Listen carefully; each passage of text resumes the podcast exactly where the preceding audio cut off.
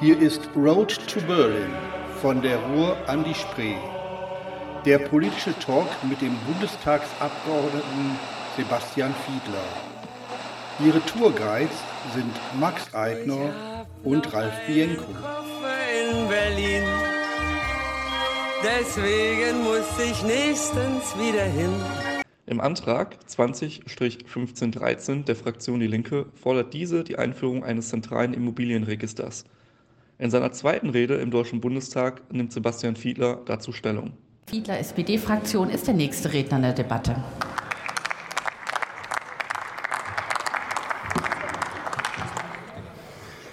Sehr geehrte Frau Präsidentin, liebe Kolleginnen und Kollegen, vieles Richtige ist gesagt worden, was den Befund angeht. Ich will den versuchen, ein bisschen deutlicher und pointierter noch herauszustellen. In der Tat ist es so aktuell, dass es zahllose Immobilien in Deutschland gibt, bei denen wir aktuell nicht wissen, wer die wirtschaftlichen Eigentümer sind. Und das ist schlicht und ergreifend inakzeptabel. Und da sollten wir uns hoffentlich auch alle einig sein an der Stelle.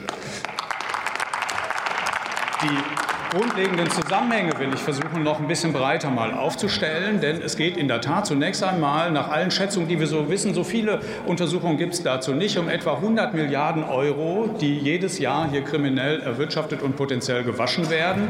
100 Milliarden, da könnte es bei der einen oder dem anderen hier klingeln, exakt das Sondervermögen, was wir hier beschlossen haben. Es würde also ausreichen, wenn es uns ein Jahr lang gelänge, alle kriminellen Erlöse einzuziehen, dann könnten wir uns die Debatten über die ganze Bundeswehr jetzt gerade sparen, um sozusagen die Themen mal miteinander in der Dimension ins Verhältnis zu setzen.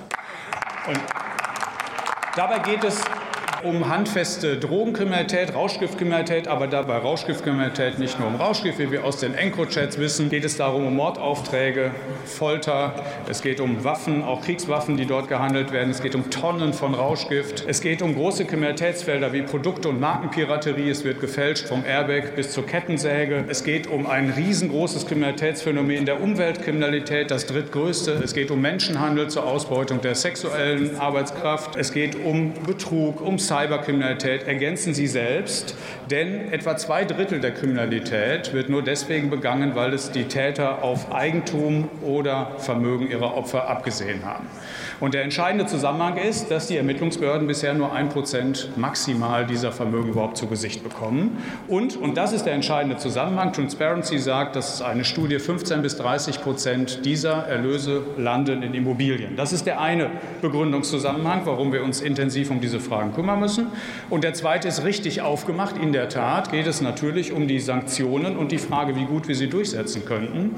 Und dazu liegen uns ehrlich gesagt seit vielen Jahren schon gute Erkenntnisse vor, welche Rolle hier russische Vermögenswerte äh, denn so spielen. Es hat einen Sonderausschuss im Europäischen Parlament, der Krim-Ausschuss gegeben, der sich mit organisiertem Verbrechen, Korruption und Geldwäsche beschäftigt hat.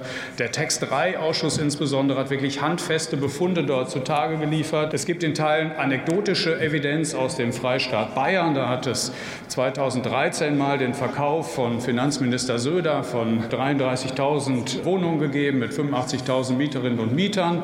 Die Mieter wussten nicht, wem tatsächlich ihre Wohnungen gehören. Und im Umfeld dessen gab es Geldwäsche-Verdachtsmeldungen, die einschlägig russische bekannte Leute enthielten. Am Ende ermittelte allerdings niemand, obwohl es die Ermittlungsbehörden eigentlich wollten. Und das alles müsste tatsächlich nicht sein, wenn wir uns mit dem Rat aus der Fachwelt intensiver befassen würden und Transparenz herstellen, weil Transparenz einerseits den Ermittlungsbehörden auch bei den aktuellen Sanktionen helfen würde und auf der anderen Seite, weil er der größte Feind der Geldwäscher ist. Allerdings, und da reißt Ihr Antrag so ein bisschen ab an der Stelle, sind wir in den Debatten tatsächlich schon drei Meter weiter. Erstens sind wir intern weiter, weil sich die Taskforce mit diesen Fragen beschäftigt. Und auf der anderen Seite haben wir auf europäischer Ebene schon Debatten darüber, dass wir uns in der Zielsetzung jedenfalls auf den Weg machen müssen, um die verschiedenen Registerlösungen, die es gibt, miteinander zu verknüpfen. Das Stichwort lautet, was wir eigentlich brauchen, und das sage ich mal erst recht aus der Perspektive der Ermittlerinnen und Ermittler sind Vermögensregister. Das heißt, wir müssen in der Zielsetzung uns darüber einig werden, dass wir ein besseres Transparenzregister benötigen hier, dass die auf europäischer Ebene miteinander vernetzt werden müssen. Wir müssen uns darüber einigen, dass wir in der Tat zentral abfragbare Immobilienregister benötigen und die Kontenabrufinformationen. Mindestens diese drei Bausteine gehören zueinander. Und das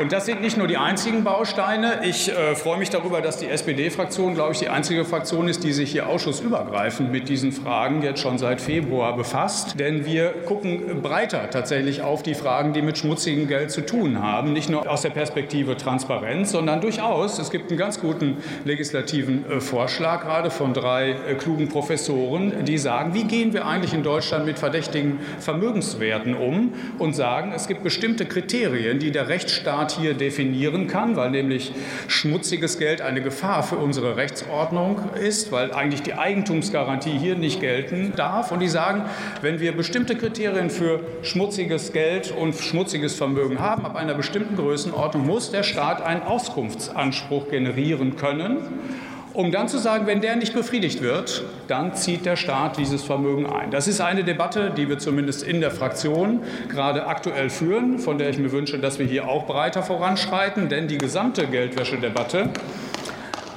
Applaus von der Fraktion der Linken, immerhin. Also, dass wir, ich weiß nicht, ob das gut oder schlecht finden soll. In der Tat mache ich mir darüber Gedanken. Aber der entscheidende Punkt ist, und da sollten wir uns alle einig sein, wir müssen diese ganzen Anonymisierungsstrategien tatsächlich aufhellen. Und deswegen ist Transparenz ein Kernelement, was Ermittlerinnen und Ermittlern nicht nur bei Sanktionen, sondern auch bei schmutzigem Geld, bei Parteifinanzierung, wenn ich in manche Richtungen gucken darf, durchaus sehr viel helfen würde. Und wir dort viel mehr Erkenntnisse hätten das schon als in der Vergangenheit. Also diskutieren Sie das mit uns so, wie wir das in der Fraktion jetzt schon versuchen voranzutreiben. Herzlichen Dank für die Aufmerksamkeit.